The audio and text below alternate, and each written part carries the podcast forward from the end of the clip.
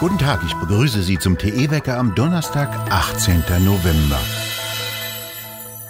Heute will der Bundestag über ein neues Infektionsschutzgesetz abstimmen. Kanzleramt und Unionsländer mit dem Finanzministerium haben einen Entwurf formuliert. Laut Bild beinhaltet der unter anderem folgende Punkte.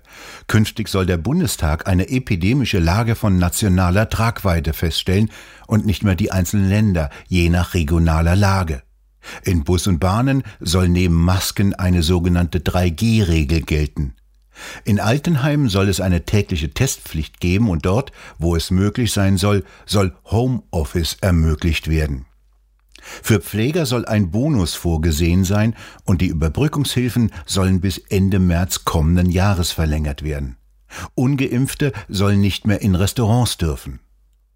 Nichts steht darüber in dem Papier, wie die wirtschaftlichen und sozialen Verwerfungen beseitigt werden sollen, die die bisherige Corona-Politik angerichtet hat. Außer Stilllegen und Zusperren fällt in Berlin niemandem mehr etwas ein, zumindest so lange nicht, bis das Geld weg ist. An der polnisch-weißrussischen Grenze ist die Lage derzeit stabil. Heute sollen Menschen aus dem Irak in einem ersten Flug zurückgeflogen werden, meldete die russische Nachrichtenagentur RIA und berief sich auf den irakischen Botschafter in Moskau. 170 Iraker hätten sich an der Grenze für einen Rückflug gemeldet. Die polnischen Grenzen werden künftig besser auch vor westlichen NGOs geschützt. Das polnische Parlament hat jetzt einem Gesetz zugestimmt, nachdem die Bewegung und Pressefreiheit in der Grenzregion zeitweilig eingeschränkt werden kann. Eine deutliche Mehrheit der Abgeordneten stimmten für den Entwurf der nationalkonservativen Regierungspartei PIS. Seit Anfang September gilt für einen Streifen von drei Kilometer Breite entlang der Grenze zu Weißrussland der Ausnahmezustand. Ortsfremde, Journalisten und sogenannte Hilfsorganisationen dürfen nicht in diese Zone. Am 2. Dezember läuft dieser Ausnahmezustand aus und kann laut Verfassung nicht mehr verlängert werden. Nach dem neuen Gesetz kann künftig der Innenminister bei einer Gefahrenlage allen Ortsfremden den Zugang zum Grenzgebiet verbieten. Die Europäische Arzneimittelbehörde EMA prüft in diesen Tagen einen neuen Covid-19-Impfstoff des US-Pharmakonzerns Novavax. Dabei handelt es sich um einen auf konventionelle Weise hergestellten Impfstoff, bei dem Teile des Coronavirus geimpft werden, nämlich das sogenannte Spike-Protein. Das wird jetzt außerhalb des Organismus in biotechnischen Produktionsanlagen produziert, mit Zusatzstoffen versetzt und dann gespritzt. So soll das Immunsystem gewissermaßen trainiert werden und bei einer tatsächlichen Infektion durch das Virus schneller mit seiner Abwehr beginnen können. Allerdings gilt das Spike-Protein selbst als toxisch. Welche Folgen die Zusatzstoffe haben, die erst das Immunsystem anregen sollen, muss ebenfalls untersucht werden. Das jedenfalls wäre die erste Impfmethode, die nicht auf dem Spritzen einer gentechnischen Substanz beruht. Auf einen islamistischen Hintergrund des Messerangriffes in einem ICE vor kurzem in Bayern deuten Funde bei dem Täter hin. Wie die Staatsanwaltschaft sagte, seien bei dem Messerstecher Propagandavideos des Islamischen Staates und auf seinem Facebook-Profil islamische Inhalte gefunden worden. Der Syrer war 2014 nach Deutschland gekommen, hatte am 6. November in einem ICE brutal mit einem Messer auf Fahrgäste eingestochen und drei Männer schwer verletzt.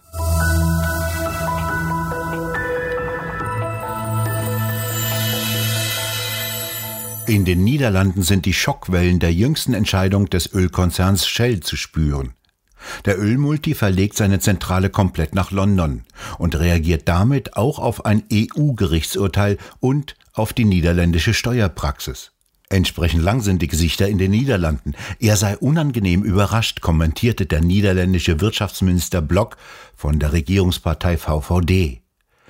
Damit verschwindet nach dem Lebens- und Waschmittelhersteller Unilever ein weiterer großer niederländischer Weltkonzern und mit ihm die satten Steuereinnahmen.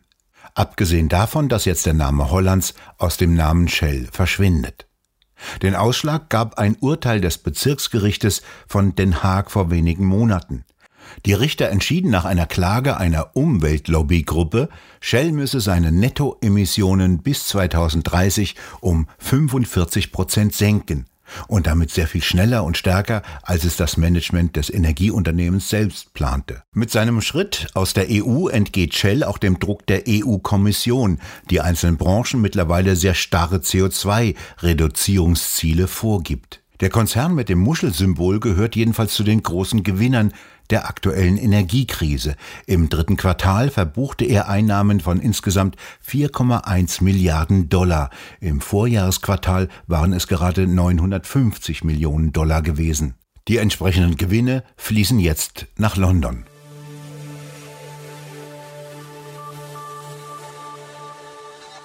Vor dem EuGH legt heute der Generalanwalt sein abschließendes Gutachten in Sachen Vorratsdatenspeicherung vor. Das Verwaltungsgericht Köln lässt vom EuGH prüfen, ob Telekommunikationsunternehmen zur Vorratsdatenspeicherung verpflichtet sind, obwohl sie damit gegen Unionsrecht verstoßen. Das deutsche Telekommunikationsgesetz sieht diese Pflicht ab Juli 2017 vor. Das von der Bundesnetzagentur angerufene Bundesverwaltungsgericht bittet jetzt den Gerichtshof um Auslegung der Unionsrichtlinie. Mit einem Urteil ist in einigen Monaten zu rechnen. Der irische Supreme Court will in dem Verfahren unter anderem klären, welche Anforderungen das Unionsrecht an die Vorratsdatenspeicherung zur Bekämpfung schwerer Kriminalität stellt. Dort möchte ein wegen Mordes Verurteilter erwirken, dass seine Kommunikationsdaten nicht als Beweismittel hätten verwendet werden dürfen.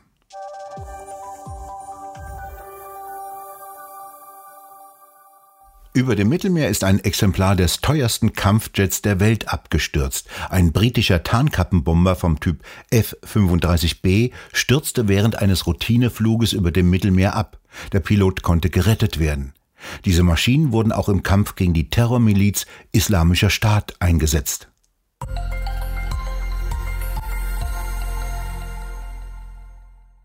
Waldi, Struppi und Bella haben im Iran bald nichts mehr verloren. Sie werden ausgesperrt. Es wird jetzt ein neuer Gesetzentwurf vorbereitet, nachdem Hundehaltung im Iran verboten werden soll. Ein Haustier zu halten oder Gassi gehen soll unter Strafe gestellt werden. Das löse in der Bevölkerung Panik aus, sagt die iranische Polizei. Es bleibt weiterhin noch herbstlich trüb, im Norden und Osten etwas Regen, im Süden bewölkt, aber meist trocken. Hier kann es auch zeitweise etwas auflockern und die Sonne herauskommen. Im Norden frischt der Wind auf, von den vielen tausend Windrädern kann wieder etwas Strom kommen.